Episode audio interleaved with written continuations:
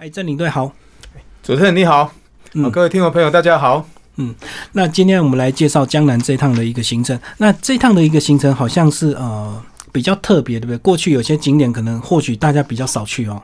一般来讲的话，之前的江南都比较在苏州啊、扬杭州杭那个上海、杭州那边，对对，比较没有往这个绍兴古镇这边走。那一般来讲的话，有偶尔有一些黄山的行程会搭配。对。好，那这次算说我们把这个之前的江南的这个行程，我们就往西移，哦嗯，等于说搭配绍兴、哦常山这边的景点，然后产那个产生一个比较新的路线，然后让一些以前有去过江南但是没有去过这个地方的那个那个游客啊，那个嗯。客人，他可以重新来享受江南不一样的景点，这样。对，所以如果你听到江南旅游，你不要以为你玩过，其实江南还是可以开发出很多线，只是这个很多旅行社他会呃还是会有市场考量。如果这个线比较没有那么多人，当然你就比较没有机会去玩到。但是呃，雄狮蛮特别，就是开发这一条算是独家路线哦。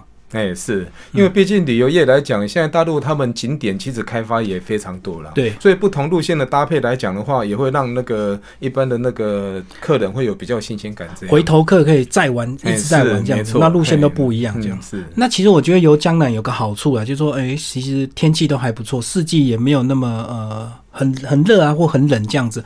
那另外呢，我觉得江南的好处就是拉车时间通常都不会太长，对不对？当一到两个小时就可以到景区。哎，是的，没错。那再加上现在大陆他们整个道路的建设哦，其实是四通八达。对，哦，所以只要不要在那种旺季，就是特别人多的时候，你去拉车的时间其实都很短，而且那边的人文整个那个气候跟台湾比较接近啊，所以玩起来是非常舒服的。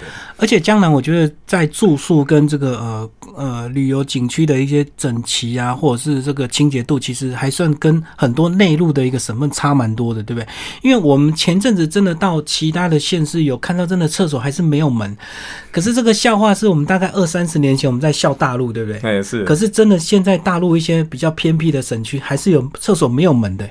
那在江南就看到我完全不一样的一个厕所，那现在厕所来讲去蛮升等的，我甚至有看过厕所它还有冷气啊。嗯，啊，不然像长江三峡，你到那个白帝城，它上面那个岛上面的厕所是有空调的。嗯，好、那现在很多的厕所，甚至它那个镜子，它都还有一些那种荧幕哦，在显嗯显示一些资讯。嗯那厕所清洁度哈维持也都非常非常的好。对他们几乎都是专人在管理的。哎、没有错。嗯，只要你一出来，他就要随时进去看一下，马上就清洁。哎，随时清洁，这一点做的非常透彻。嗯，那再来，其实我觉得江南吃的也不错哈，就是呃，虽然也许你这个团费不管是贵或便宜，可是基本上在吃的品质上都有一定的水准。因为江南来讲的话，它开发旅游算景点也比较早，那对我们台台湾的那个客人也比去这边时间也很长，他们已经习惯我们的口味，口味所以它这整个口味它已经会是调配成就是台湾客人喜欢那种口味，所以去那边会不会有那种水土不服啊？就会觉得那种饮食上其实跟我们台湾差距并没有很大，对啊，而且、嗯而且我觉得物资丰富，所以这个吃的菜色也比较丰富啊。哎、没有错。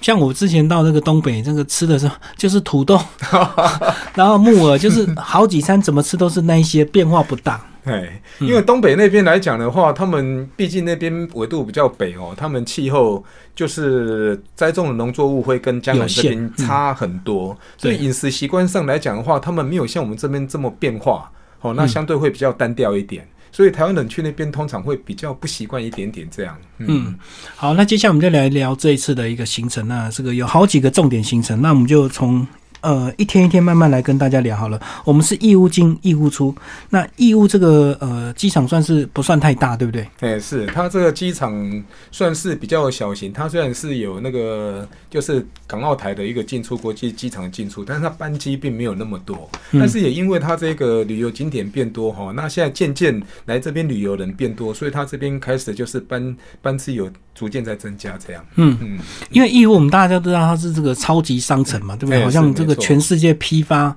只要要找货就是到义乌去这样子。哎、是没错哦。那天我们不是有去一个那商城，它从头第一区到最后面这样整个那个长度有好几公里啊。有嗯，十万家的那个商务那个商场在里面，所以你可以看看，我们只逛其中两个，对，就已经从头走到尾就要花了一个多小时这样。而且在那边逛，还真的看到很多外国游客，其实他们就是批发商嘛。哎，是的，没有错。他们来台，就大陆这边就是来寻找他们就是当地他们国家想要的一些货源这样。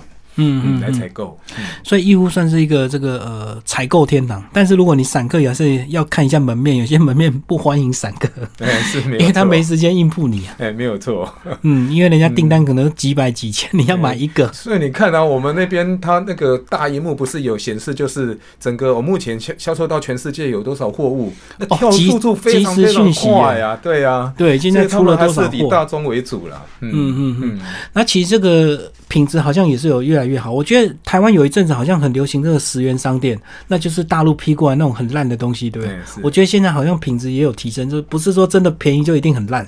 哦，不会，大陆他们现在在制作商品来讲的话，毕竟他们这种品质的要求哦非常非常严苛。事实上，如果你陆续这两年，我感觉变化特别大，很多东西其实它虽然它 CP 值是非常的高，嗯，CP 值很高，那东西很好用。像我个人很喜欢爬山啊，我现在其实都会挑那种大陆的那个品牌来来来买，哦，一些衣服装就对，没错，是。嗯嗯嗯，好，那我们接下来这个第一天到义乌，当然就是休息时间了。这个配合班机的时间，所以第一天呃进饭店休息，那第二天开始走行程，先到金华。那对金华的印象是不是金华火腿？是不是真的有金华火腿这个东西？哎，真的有啊！因为大陆来讲的话，像这种火腿哦，他们一个那种风干的这种技术，其实技术其实是非常好。那当然，如果你喜欢这种口味，像我们小时候其实还是有吃过了，嗯，但是你会感觉上两边哈那种还是有一些差。距也不知道为什么他们那种风干出来这种火腿的东西就特别的好吃啊！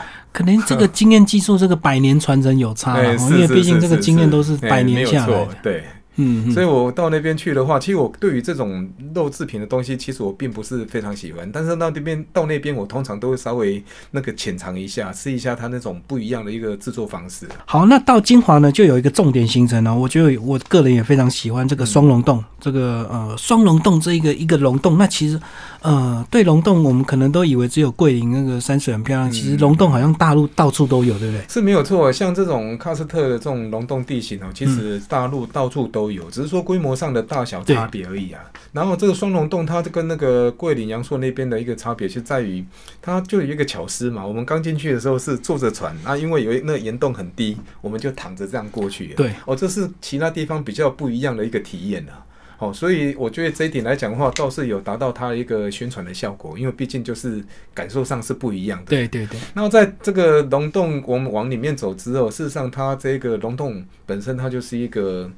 三分三分形象，七分想象嘛，所以很多的一个那个它的一个造型哦，事实上就看你个人的那个想象力，你会可以创造出很多很多的形象。我觉得，倒觉得它里面什么样子。不是很重要，重要反而是你去看到这些形象，你去做这样的创造，那让自己的思绪在那边 run，哎，那种感觉非常奇特。我我其实带团，我也很喜欢去这样动脑筋，看看这个东西哦哦，当地的导游介绍是这样的形象，那我来看的话又是怎么样一个形象？哎，其实不同的角度就是就是有不一样的一个想象空间。我觉得这一点是旅游当中增添非常大的乐趣，非常好。而且其他溶洞其实每天都在变化，因为可能雨水天天在滴嘛，所以每天都有一些增长，也可能会被这个破坏。所以其实每天都有不同的一个想象。哎，是的，没有错。而且我觉得一进去龙洞那种感觉就很棒，因为就很凉嘛。哎，是是是，气温骤降。没错。嗯，那加上其实大陆对这个呃光雕还蛮蛮讲究，这个光雕一打下去，整个龙洞这个蛮有气氛的。非常气氛，他们现在整个灯光的一个效果哈，制作非常好。嗯，那当然这个龙洞最后面要出来的时候，这个洞穴当中那个瀑布，对，我觉得也是一个非常壮观。它的两道，尤其上面那一道，哦，这个洞穴当中的一个瀑布。是，我觉得非常奇特。我个人非常喜欢，每次到那边都会驻足很久，去感受这个瀑布整个流泻下来那个风，那个气场的感觉，非常棒。对，这个很少有溶洞里面能够容纳这么大的一个瀑布，对不对？是的，没有错。嗯，这非常不一样。嗯，所以这个走到最后，一开始是很秀丽，那个小家碧玉型，可是到最后就很壮阔。对，突然间你走到后面，你会觉得说，突然整个那个非常的磅礴啊。虽然它那个。这个瀑布如果跟其他比较起来，当然规模上没有差，还是有一些差距。但是因为它是在洞穴当中，整个这个这个瀑瀑布的水流泻下来，那所带带动的这一种风，那种气场哦，哦，感觉非常棒。我个人非常喜欢。嗯嗯，所以这边拍照真的很棒，而且这个你可以这个带到整个瀑布的那个景色这对样子。对对非常好，非常好。只是最最后要往上爬是有点辛苦。哦，这真的是有一点点难度了，体力上可能有一点点负荷，的确。嗯不过这样回想起来是蛮值得的，对。对，没有错，因为我毕竟在其他地方比较没有像这样一个瀑布的一个一个一个景色在那边。对，而且这个是江南线诶，这个哎江南县你怎么会预料到，居然你会有这个呃龙洞可以看？一般都是要桂林、广西那一带才比较多嘛。哦是是那边比较多。嗯，所以双龙洞也是蛮重点的一个行程。那另外呢，有到一个黄大仙主宫，这个主宫呢，这个主要就是黄大仙的名气，对不对？所以这个呃华人去还蛮多的。一般来讲，哈，这边是香港会比较多，台湾对黄大仙比较没有那陌生么比较陌生一点。但是香港他们认为黄大仙是能够批应他们，能够点睛成石。嗯哦，所以他们对于这一这一尊来讲的话，但是台湾渐渐其实也是有受影响啊，所以我们现在经典会排到那边，主因也在这个地方。哦，一定是有人问嘛才会哎、排。是是是，因为黄道仙来讲的话，他在过往的历史上就是他本身一个修道者嘛，嗯然后他最后来就是，反正他哥哥去找他，那他哥哥他当时是因为牧羊离开嘛，然后哥哥找到他，就第一个就问他，哎、那你牧的羊呢？然后他就这样在那边呢，那就变点黄金。石就成羊了。嗯，哦，这个传说在香港其实是非常大家都非常熟悉的。那台湾现在渐渐也对他比较熟悉一点，这样。确实，我们看那个庙，其实还蛮多这个香港的呃他们的捐赠，对不对？那个墙壁啊，或者是嗯。石壁怎么样？嗯，那他其实最后面那个宫三清道祖嘛，三清其实最后面太上老君其实也就是我们熟悉那个老子嘛。嗯。那老子在台湾来讲的话，他的知名度就比较大家比较熟悉一点，很多道教大家都有在拜嘛，太上老君啊，嗯。是，嗯，然后这个这个金华走完就往长山，那往长山的目的就是为了走那个三衢石林啊，三衢石林哇，比我想象中的这个热，真的超级热。哦，那天太热的，那一天下午整个太热，但是这个景色哈、其实会让人家忘了疲累啊，因为它本身也是一个喀斯特的一个地形沿嗯沿沿弄地形嘛，啊，因为它是裸裸露在外表。所以它受到外在气候的这种气流啊、下雨啊、那种温度啊变化影响，所以它其实幻化出更多那种更丰富的形象啊。嗯，其实像我们那天那个我跑，就是跑到那个天坑去，它天坑其实就是这个地形，可能就是受到雨雨水的侵蚀，外在气候的影响，所以它其实我的感觉啦，算是好像一个塌陷这样。对，但是它那边因为受外在那个气气候的影响，它那个形象哦，真的是看起来栩栩如生，跟我们在洞穴看的完全不一样。像我看到有一只那个狮子，趴着它就趴在上面，嗯那根本就是八分形象的，你根本不用想象，一看就知道是，一看就很明显，完全非常。明显。然后它还有一只鳄鱼，哦，这大概有五六分的形象，嗯，它就趴在一个石块上面，就在我们路口天坑跟那个往那个路口那边而已。对对对，那一个鳄鱼也是栩栩如生啊，而且它特别是它它这个地形，这个山头本来是在海底的，所以我们到山头那个对对，呃领队还有导游还带我们去看那个一些什么化石这样子。哎，海底没有错。生，嗯。因为毕竟这以前都是一个海底的世界嘛，经由喜马拉雅造造山运动之后，整个隆起嘛，所以你在看它这个哈，这个地形在当地来讲的话，那我除了说看刚刚看到这个石狮哦，这个鳄鱼。还有我看到甚至很像变形金刚，嗯，还有看到一个像我们七星山的七星锥那个恐龙接吻石，对，哦，诶它就是一个中空，然后就是两颗石头接触嘛。这个角度看很像我们七星山那个七星锥的恐龙接吻石，这个角度看，哎、又好像是两个拳手各举出那个打出一拳，然后接触到。对，哦，这这个形象真的非常非常好看，甚至我还有看到一尊很像朱明太极那、嗯那个石雕，非常好。我印象比较深刻是他绕那个石林，这个绕很多这个非常狭窄的这个缝隙，这样子从石林石壁中这样钻过去，好特别的体验，真的是太胖还钻不过去。所以说哈，那我们在走那个星辰的时候，就是在考验每一个人，上天在考验我们每一个人的身材啊。那但是在走那种地形来讲的话，其实在这种喀斯特的一个地形算是蛮平平凡的啦。嗯，对哦，，这种因为它本身这个地形就很容易受到那个湿度的影响，然后可能就是会岩石它会有很多的变化。对，雨水清刷什么的，没有错，对，嗯嗯嗯，所以这走那个过程当中那一段的确是让人家感觉非常的对。爬是很辛苦啊，可是下来、诶下来的这个路线就蛮多元。我觉得大陆在这个旅游观光是还蛮进步，就诶有滑索，诶也有可以这个滑轨什么，你都可以选择这样子。因为它这座山毕竟就是有一些落差嘛，所以它就是结合当地的一个地质哦，就是演变出比较多元化的一个发展。嗯哦，等于说配合其他比较特冒险性的一些游乐设施啊，那可可以换那个换来更多哦，对这方面有兴趣的人来这边玩这样。对，如果你是年轻人，你可以走比较刺激的下去；如果你是比较年长，慢慢走下去，其实也是都 OK 的。对啊，对啊，你看那个滑道，现在到处很多地方都有这种整个溜滑梯滑道，对对啊，这非常非常多。嗯而且因为它这个高度落差大，所以它玩起来很刺激，不像那个我们公园溜滑梯这样就一两层楼高而已。我们那个是哇，这个几百公尺这样滑下来不，过它相对也比较安全啊，它发给你手套嘛，那就是让你刹车用的。如果你真的靠下面那个布这样滑下来，那速度其实蛮快的。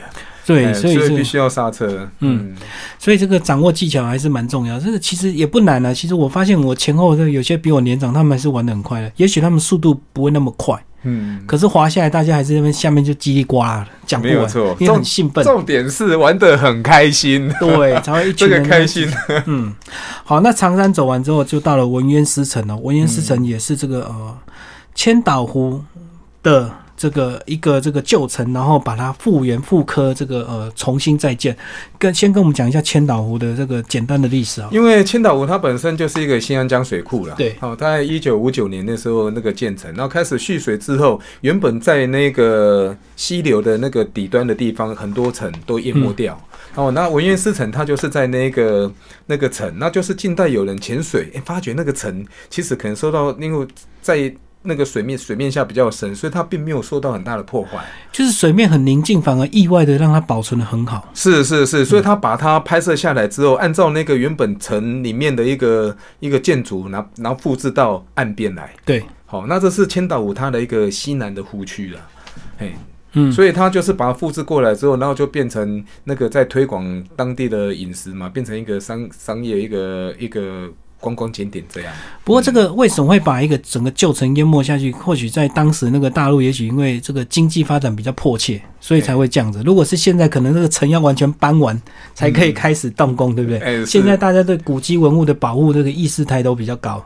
哎，没有错。所以现在来讲的话，事实上他们如果很多的开发哈，如果有经过这种古迹的话，其实停工它是停工，只要等到相关单位评估过没有问题，或是把它迁移掉之后，他们才才能够再继续再动工啊。嗯这一点其实后后面这几年做的很不错。不过文渊湿城虽然是副科是新盖的，可是那时候因为我们主要是我们那天走的时候几乎没有游客，哇，那个晚不管是晚上宁静，这个清晨走的时候那种感觉好特别，完全没有游客。因为我们去的时候刚好就是一个淡季嘛，他们在暑假八月下旬人是非常的旺，然后八月就是暑假过后，开学。我们在九月初刚好就是最淡的时候，他们的小月，所以连店家也没有开很多、但是这种地方哦，很神奇哦，你没有人的时候，反正有不不一样的氛围。其实如果以纯粹偶尔这样去那边度假，那种感觉也非常好。对，如果你是要疯着要买东西，你可能会觉得很无聊，因为哎店家都不开啊。可是如果你想要享受宁静，那种感觉很棒，因为很少遇到古城没有人，然后就我们这一团这样子。没有错，这是真的，没错。嗯嗯，那其实它虽然是复刻的这个城，可是还是蛮壮观，真的是有照原比例、原规模、原规模把它重建，对不对？对啊，你看，所以它外外观几乎都是跟那个湖那个湖下面那个城市一样。你看，它嗯原本是、它是新的建筑啊，但是外面就是那种木板一样，都做做成那种复科、那种复旧那种方式。如果你不问的话，你甚至不知道说，诶，这原来真的是一个复科的。你甚至搞不好还认为说这是一个原本的古城，嗯，甚至有很多游客是这样认为。然后在古城里当然就不可能出现大饭店，所以我们那天住的是一个类似民宿，对不对？哎就是在古建筑里面的一个住宿，那里面还是蛮特别，一种工业风啊。哎，没有错。我后来到早上才发现，原来那个电视是投影的。早上才突然看到为什么有个投影机一打打在墙壁，原来那墙壁留白就是为了当荧幕。哦，他的房间是真的蛮奇特的，他没有电视，他就是投影。那如果把窗帘整个拉起来，暗暗的，哦，看个电影，情侣这边看的电影是非常棒啊。对，我在大陆这样跑片呢，我发觉这一这样的那个投影方式倒是第一次看的，但是也非常有感觉，非常好。墙壁要够大嘛。那如果你是一般饭店，可能没有那么大的空间让你去投影。哎，没有错，所以这个饭店住久，偶尔住一些特别的民宿，也是蛮特别的一个感觉。对，算是比较不一样的住宿的感觉了。这嗯这一点嗯倒是也是这边的优点。嗯好，那到了文渊诗城，当然重点就是为了这个呃，要接着走千岛湖。那千岛湖其实呃，号称三千多个岛，对不对？哎，没有错。那它的湖区的面积大概五百七十三平方公里，像我们去文渊狮城，它也是属于千岛湖的一个区域嘛，西南湖区嘛。对，那通常我们在讲千岛湖的一个游乐区，是指指它的中央中央湖区那边哦，也是一开始推动观光就是最早的地方啊。哦，那我们第二天就是到那个地方去去那个住了一晚，嗯。嗯嗯嗯，好，千岛湖我们主要走三个岛哦，来帮我们介绍一下龙山岛、娱乐岛以及梅峰岛哦，三个岛都各有各的特色。像一般来讲的话，目前都近两年的旅游都是以这三三个岛为优先哈。然后渔那个渔峰岛它是一定要去的，因为千岛湖所有的宣传照片，你看到那张照片。就是在梅峰岛那个山顶那边所拍下来的，嗯，哦，所以这个这个点它上面也有建缆车，原因在这边，因为爬上去大概落差也有快一百公尺，哦，那应该它相对比较高，所以才会用那个往下拍，所以也因为高，所以它才能够看到整个千岛湖那个裸露出来的山头，哦，那整个那个景色是非常的漂亮啊。然后龙山岛来讲的话，最主要是那个。他那个有一个清官嘛，海瑞嘛，古迹啊，哎，对对对，嗯，他就把他原本在湖底的一些他的住宅一样复刻到到上面来，那也是纪念这个清官这样。那娱乐岛来讲的话，是他们近期就是可能有一些呃业者哈到那边投资一些，包含像。那个秀啦，哈，对，水上游乐，对，或者是有其他那个自费的一个一个项目，嗯，所以它就是吸引，就是游客到这边的时候，可以也是一样可以从事其他自费的活动，也是让一个旅游行程过程当中不会像以前那么无聊，就只是坐船哦到那个渔风岛看看那个那个看风景啊，然后到龙山岛看看这个海瑞的相关的一个建筑，然后之后就什么都没有，所以等于说多一个。多元化的一个选择，这样。不过娱乐岛的这个午餐蛮特别，帮我们介绍一下。我觉得很少，虽然是呃自助餐，因为娱乐岛来讲的话，自助餐它有分两种嘛，一种两种价位三十九，一种那个高档五十五块。嗯，那只是说它的那个菜的菜色一个八样一个十二样的差别。那它整个它主要的餐还是会以那个当地的这个鱼类为主。对，你看我们就吃到两个鱼类，因为毕竟千岛湖它的鱼其实还是蛮好吃的。然后再加上就是当地的一些青菜啦，那水果搭配哦，虽然跟外如果你要跟那个。饭店饭店比较的话，当然是会有点差别。但是因为是在岛上面来讲的话，你会觉得说有这样的餐，感觉上也是非常特别，也是非常棒的。对，而且我们跟团每次都是吃团餐嘛，吃桌餐嘛，偶尔来个自助式也感觉蛮特别。哎，对，没有错。嗯，因为自己吃你比较好掌握那个量，喜欢的多吃一点，不喜欢的就少夹一点。而且他们现在渐渐的就开始也还应该会有厂商，你看我们那看到那个京东。正在干，他也是已经试营运，对呀，已经开始营运了，所以也是代表说，他们这边游客变多的话，就很多厂商会进驻，所以我我相信未来可能选择性会更多一点。嗯所以虽然只有走三个岛，这样就几乎要走掉一天了哈。哦，因为你整个航程光到那个梅峰岛，你就要开一个小时啊，对不对？那再加上我们在岛上的那个。上坐缆车上去，你大概要花将近快一个小时的时间，然后之后再行程回头走，然后往龙山岛，再往娱乐岛，所以再加上你用餐的时间，整个行程下来大概要花五个小时左右啊。嗯，对对。不过我们那天天气算是不错啊，就是热而已啊。如果一到下雨就很难搞哈，因为因为都要走路三个岛这样走来走去，会会比较辛苦一点啊。所以你当碰到那种天气好哦，你的景色那个看起来会比较漂亮。所以这有时候旅游是要看运气啊，运气好你就会看到比较漂亮的嗯，对呀。所以这样三个岛我们走了一天，然后接下来呢，哦，晚上就是就近，当然就在千岛湖住了一晚，千岛饭店这样子。好，那隔天呢，我们就到富阳。那富阳呢？最有名就是所谓的黄公望的故居以及它相关的一个景点，对不对？哎，是哦，黄公望这一个故居，它这个景点哦，进去之后你会发觉它就是一个算是一个小峡谷了哈，然后往内往内延伸进去。对对对。所以当时哈，这这个人他到这边设一个隐，这设一个那个居住的地方，在这边隐居哎。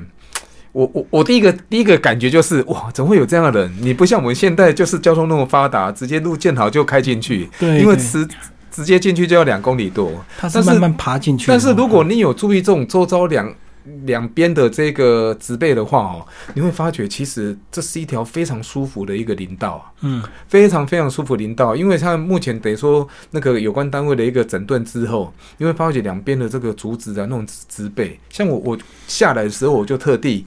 用走了下来，嗯，感就是要感受嗯这一条路这种植被不一样，而且因为你也那我们去的那时间也照晒不到什么太阳，对哎，，那种感觉微微风这种微微徐徐吹来，那种感觉好舒服哦，嗯嗯。非常舒服。然后会特别去看黄公望故居，当然就是因为哦，它非常有名的富春山居图，对不对？呃，那其实后来我才查资料才发现，其实富春山居图它很长诶，而且它画了很多年呢，它好像画了三年，他画了很多随身携带慢慢画。是没有错，而且就是一个灵感来的嘛。这种创作者就是这样，他不是说一气呵成完成，哦，他就是当他有那样的灵感出现的时候，然后他再慢慢把它一渐渐把它完成。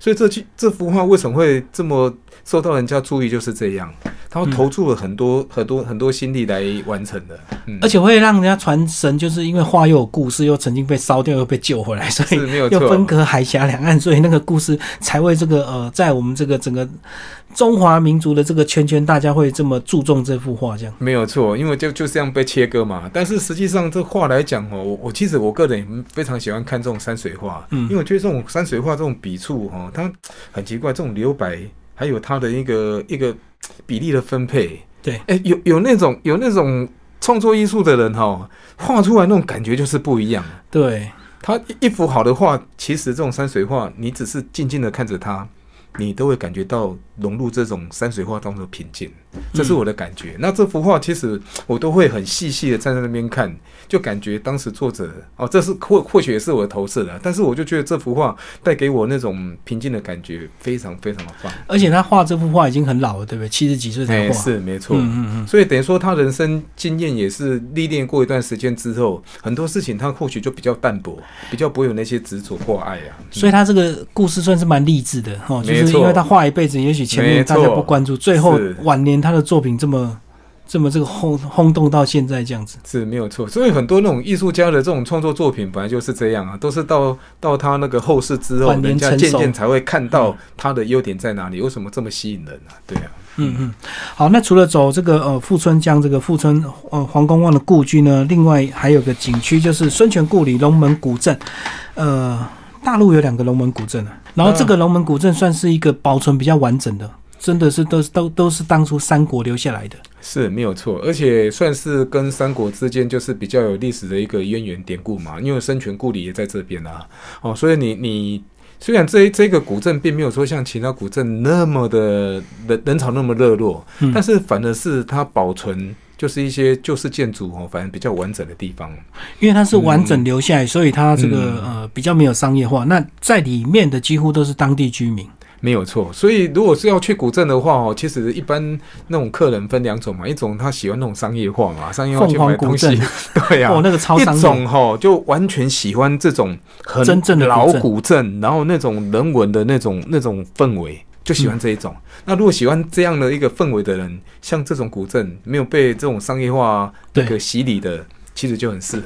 嗯所以你在里面逛，还真的买不到什么东西，哎，对，真买不到。没有什么东西啊，没有什么店家啦，都是一般来讲的话，如果你只是要细细去品尝这种古镇这种韵味的话，哈，你也不会想要买东西啊。你可能一间房子、一个石雕，然后一个门，你就已经看很久了，你也不会去想到说要买什么东西呀、嗯所以，因为卖买卖东西对喜欢欣赏这种古镇的的人哈，反而是一种可能影响他视觉的障碍啊。对，然后这个白天走完，晚上更精彩。我们到南浔，那南浔呢？哦，先住一晚。南浔哦，住一晚也是这个行程的一个重点，非常重要的一个呃嗯特色。来帮我们介绍我们在晚上住的那个呃开元明庭酒店。哇，这个是真的是别墅型的酒店呢。这个开元明庭酒店，它原本它算是它的建筑是一个开发商嘛，然后可能就是那个销售上有一些那个那个不是很好，所以就有人把它收购下来，把它装潢成整批买下整，批买下来装潢成那个酒店。对那因为也是刚开张没多久，那再加上它的那个。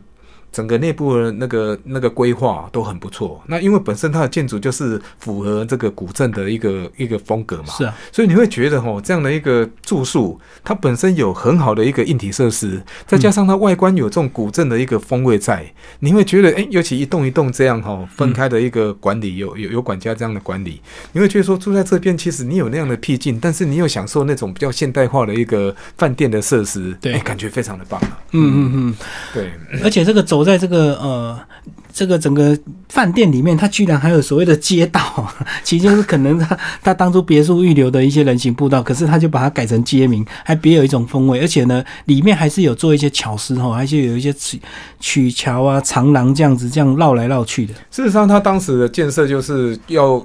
要配合古镇的一些风味嘛，所以它原本的建设就有搭配古桥这些的造型嘛。因为整个南浔古镇你也看到，光那个过的那个古桥有多少，对不对？因为本身南浔在这个地方，它的水路就非常的发达嘛。这个城镇它大概发历史没有像乌镇那么长，它大概七百五十年。嗯，但是因为它整个水路非常畅通，哎，你会发觉整个民居就是。依着这个水道在走，对，水道就是马路嘛，嗯，对呀，所以像这种它的河河道虽然没有像乌镇哦那么宽，因为毕竟它是一个京杭运河哦，它会相对比较宽一点，但是就是因为这样这样比较小的一个运河哈，然后那个乌篷小船穿梭其间，那你又看到那种人家喜事的那种那个红色搭配那种船，对，我就觉得说那种感觉上，我个人啊，我觉得跟乌镇比较起来，我反而比较喜欢南浔这种。比较没有商业化，然后比较具有那种古镇那种 feel，而且南浔好多人文的故事哈，因为过去很多富商在这边发迹，没有错啊，因为毕竟人。傍水而居嘛，那像这种水路来讲的话，一定会那个吸引很多人居住，你就会有一个商业嘛。嗯，哎，但是如果相对比较之下的话，可能乌镇还是比较多啦，因为乌镇来讲，它又包含又什么进士啊、举人比较多，像那边好像有六十四个进士，我印象中举人有一百六十几个。嗯，所以他那边来讲的话，更富裕哦，那种深宅大院特别多，百年古厝特别多。然后那个南浔这边，毕竟它发展历史比较没那么长，然后住宅它虽然也是保持那种那个古镇的那种风味，嗯，但是相对那种磅礴的气势哦，可能追不追不上那个乌镇。对，但是如果你喜欢这种比较古镇，不要太过商业化那种 feel 的话，南浔这边反而会更值得你去探寻了。嗯，更值得你去探寻。嗯，那南浔这个特色，这个特产是不是所谓的这个丝绸啊？对啊，他们这边来讲就是所谓水米水米之都嘛，然后丝绸之府啊。那事实上，在这整个区域来讲的话，应该不是只有南浔啊，应该是整个这个江南一带，江南绍兴这边，他们都是以这水米之国，然后那个丝绸之之府，嗯嗯，都有在做这方面的生意。尤其你说像乌镇那边，哦，这个历史更久，他。以他们的记录来讲，好像有六千多年。那南浔这边虽然七百五十年，但是在清朝的话，这地方的一个整个城镇开开辟之后，他们的一个因为人人口开始聚集过去嘛，所以也聚集很多的一个商业的一个活动。嗯嗯嗯。好，那这个住了一晚，隔天呢，我们还是在南浔这个古镇里走一走啊。那其实还是有一些一两个这个比较特别的这个呃重点行程一定要走，对不对？哎，对。这样来讲的话，一般我们就是。就是里面去景点大概有十几个啦。对，那一般我们这种跟团的行程大概会就是会以其中四个哦重点行重点行程这样来走。然后其实我觉得一般团客来讲，最喜欢的重点还是在于那个坐船搭船沿着运河在走。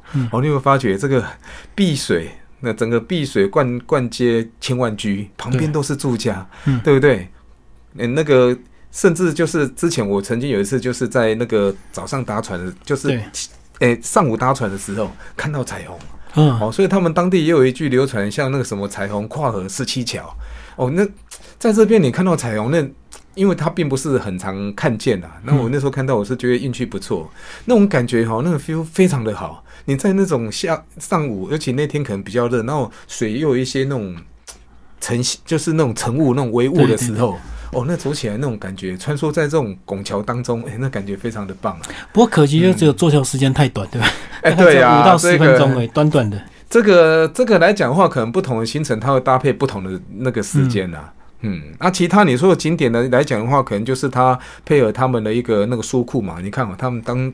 当时有那种古代那种书册的书架，对，这个是非常，这对我们来讲的话，算是比较新鲜的，因为我们可能在台湾也比较看不到这一种。嗯嗯嗯嗯。好，那我们南巡结束就往杭州走，杭州的重点行程就是西湖。那我们那时候呃九月天算是还蛮凉爽的秋天的一个天气啊。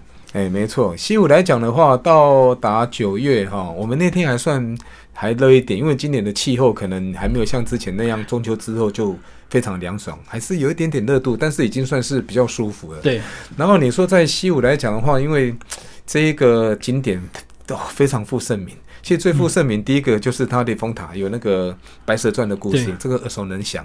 然后再来就是以前好白居易。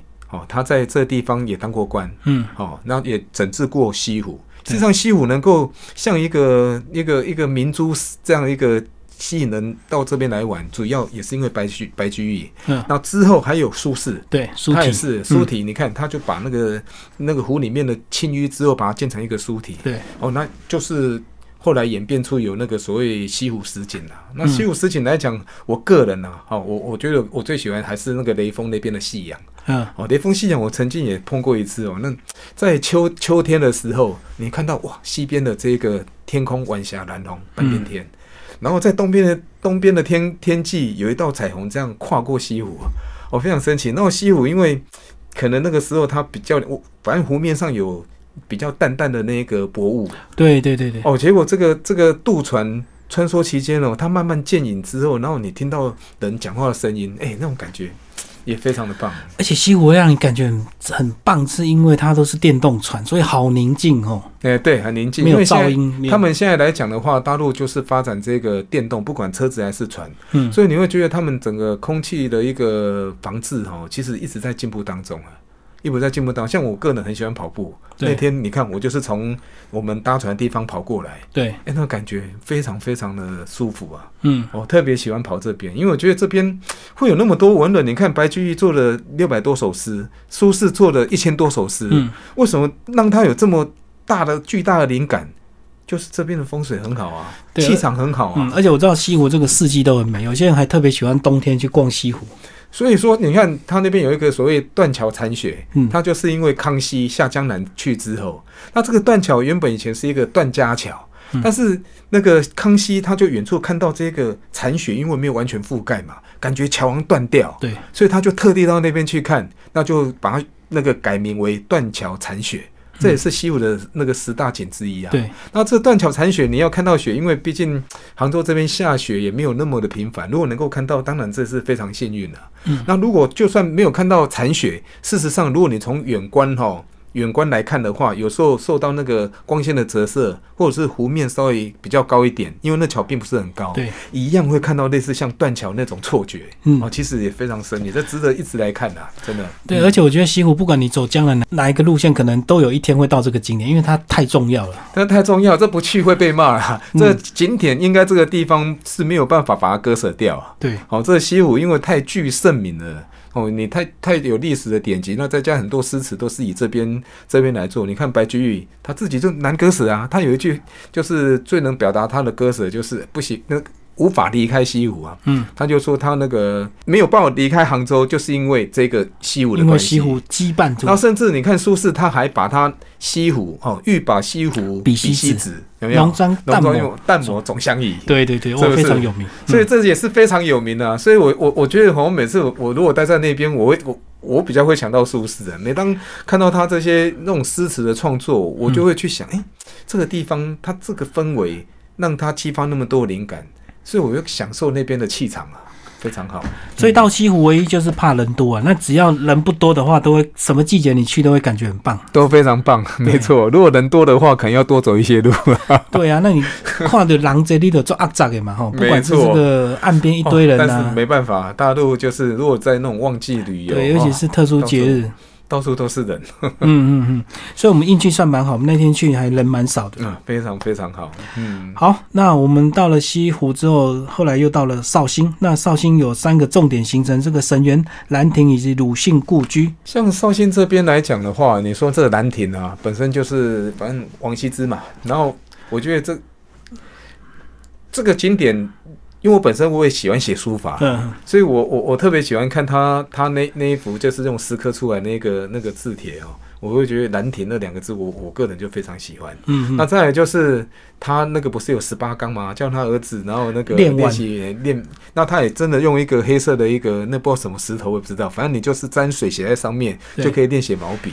嗯我觉得这是非常好的体验呐、啊。很应景就对了。哎、对对对，然后也加上现在大陆他们哦，其实真的都在推广这书法。嗯，在推广书法，所以其实如果你有，我每次到那边如果看到那个有大陆客的话，哎、在写毛笔也都是大陆客，台湾人反正相对比较少一点。所以这时候我们就很骄傲我们保留繁体啊，因为你写书法还是要繁体好哎、看。没有错，没有错，嗯这一点也是他们目前可能就是间接有在推动到这个繁体字啊。嗯，知道繁体的美啊，是不是没有错，因为你写书法的话，你除除非你写草书啦，不然的话，一般的字体哦，像后面的这个，不管你用什么颜公卿啊，或是那个刘那个这些其他那种书法家，哦，包含王羲之，都是以繁体字嘛。对对对。嗯嗯嗯，好，所以这个呃，绍兴算是兰亭算是最有名，因为如果你有对王羲之这个呃《兰亭集序》这样的一个概念，其实哎，还真的可以到那边看看，他们当初一群文人在那边喝酒聊天作诗，哦，没有错，每到那边都有这种感觉啊，因为我那么那么大的一个庭院啊，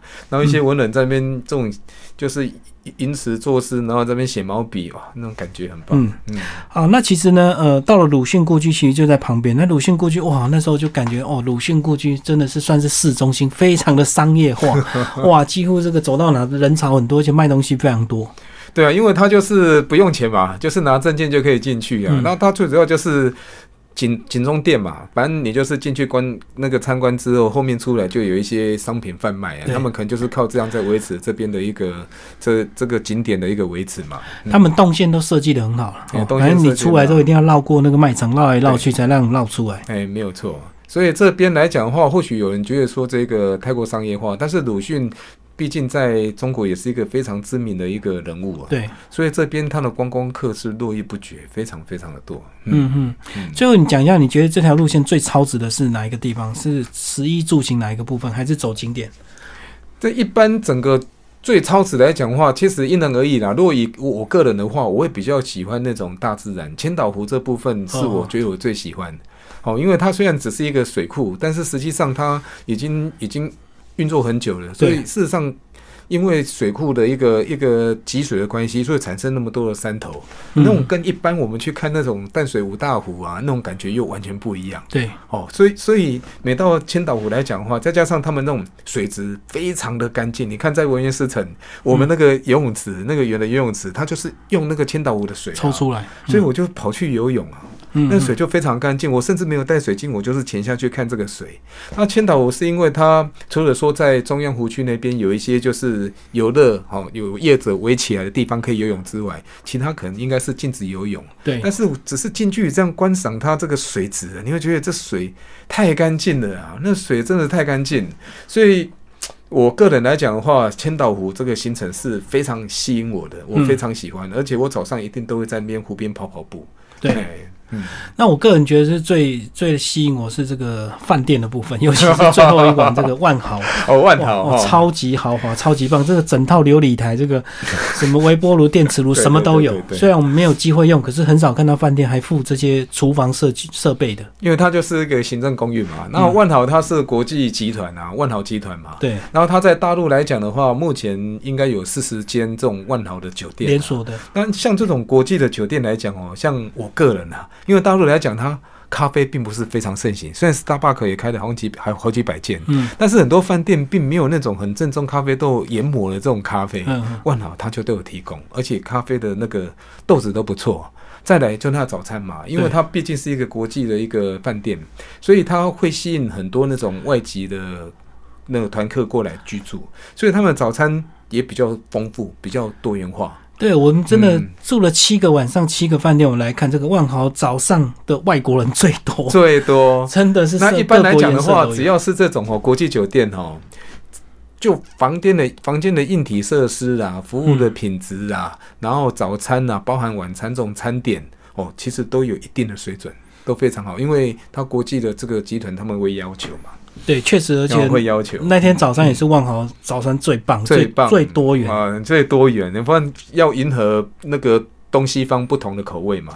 对啊，嗯嗯然后再加上你看它外面又有一个湖哈，如果说如果说你有那个早上我去散散步的话，哎，景色非常好，选的地点也非常好，嗯，嗯，所以这一趟算是蛮特别的这个呃行程，而且我们这个呃，我们那时候走才第四团呢，等于是刚开发出来，我们没有等于是错，没有错，就就跟着去玩的。嗯，嗯，相信后来应该会回馈回应会越来越大。会啦，因为一般来讲的话，以前哈像千岛湖，还有这些都是都是结合黄山嘛，对，那么比较少说会有那个江南新城拉到千岛湖这边去的，嗯，哦，所以有些人可能不喜欢爬山的人，看到这个黄山就就等于说就犹豫了嘛，哦，他如果跟黄山绑在一起，那可能很多人就不想去，因为爬黄山太累嘛，对，那他就累没有机会去逛到千岛湖。，对，所以他现在变成说跟江南新城这样绑在一起的话，其实我觉得这是一个很好的一个号召点啦。有有，毕竟水只要干净的水，大家看都会舒服啊。再加上游船去玩那几个岛哈，坐船轻松啊。那如果你黄山要爬，那个差很多、对，啊对啊。所以说，对于那种不喜欢爬山的人，又喜欢千岛湖的人，那这个行程就非常适合，嗯，就非常适合。你不需要去爬山嘛，反正它不会像黄山那么累啊。嗯对对，嗯所以这八天算是一个蛮棒的体验啊。其实价位也不贵哈，算是哦还，CP 蛮超值高了，这个行程真的有时候我都觉得这个这能赚钱吗？这种行程这样 CP 值，你看又来回机票，又住七晚，又又吃着十二餐，然后又很多景点要花门票进去，哎、嗯这非常非常非常值得。我觉得江南线好像都普遍都是 CP 值蛮高，因为可能是不是开发的太多元了，所以这个呃自然那个量大之后，价钱就整个都荡对下来。也有可能啊，也有可能、对。那就毕竟江南也算是台湾客很喜欢去的地方啊。那现在整个多增加一些景点的话，可以增加回头客，也可以让那个更多的团客去看到不同的地方。那主要还是大陆他们现在太多景点不断在开发嘛，因为他们现在在搞那种脱贫嘛。那这个旅游地方的旅游本身就是能够带动那种基础的那个经济的那个流动，嗯，这个帮助很大。而且以这种价位的团，其实很多时候都是最后一天是这个最早的班机，然后五点半起床，然后巴士这边吃早餐，然后六点到机场，哎，这个时间还不错。这个不哦错不错，对，因为早班机来讲的话，就反映成本嘛，因为它机票应该就会比较便宜但是这一个来讲的话，刚好这个班机时间也非常的好啊。对我们到的时候是晚上也没有高太，对对对，也没有太晚。然后下午两点多的飞机，对。早上还可以差个一两个行程这样啊。对，我们过去参加好几次类似的行程，几乎都是早上六点、五点 morning call，然后八点第一班飞机回台湾的，哎，对，所以最后一天最痛苦。没有错，因为大大陆，因为我们如果坐大陆的航空就是这样嘛，它飞机是从大陆开到那边去啊。对，那如果你今天从大陆台湾坐过来，你是坐到中午的飞机，第二班那通常回来你就是早班飞机啊。嗯嗯。这这所以有时候要配合他们的航班呐、就是会有这样的现象。所以这个真的，你常出去玩，有时候这个早去早回或晚去晚回，或者是早去晚回还差蛮多，这个就是成本的的 make up 在里面哈。对啊，那但是也是会有一些看的，因为像最近我也是有一些行程，像你看我后面的一个行程，嗯，云南，他也是回来也是八点多飞机啊，但是有些人他可能就是不想浪费太太多时间在那个行程上的拉车上面，嗯，所以你看后面的行程，他在内地里面很多点都是坐飞机过去啊，哦哦，哦，昆明坐到那个香格里拉中点啊，对不对？大理再飞到昆明啊，哦，比较快也是对会有。啊。像这种他的头尾的班机，其实也可能晚晚去早回。但是对于某些人来讲的话，他反而觉得这样好，他不想花太多时间在坐车。哦，把那个成本省在中间的那个，对对对对对，也是都有啦。那反正就旅游就是这样，就是见仁见智嘛。你个个人感觉上，哎，这样行程你觉得舒服愉快比较重要。嗯，最后对我们这个呃游客或听众有没有一些提醒？因为我觉得跟团有时候这个呃蛮讨厌，就是说万一你这团遇到哪一些人，一些生活习惯不喜欢，或者是你跟陌生人共住一间，那有时候这个习惯或者是抢厕所啊，这个洗澡干嘛的，是不是自己心态有时候自己调整心态比较快？因为你不能每次都预期遇到好的室友或者是好的这个团员，对不对？像像我个人来讲的话，因为我们当领队常常也会必须要跟人家住在一起。对啊，我只能说以以我目前来讲的话，我没有碰到那种说真的真的很不好配合，或是觉得那种个个性举止很奇怪的人，没有。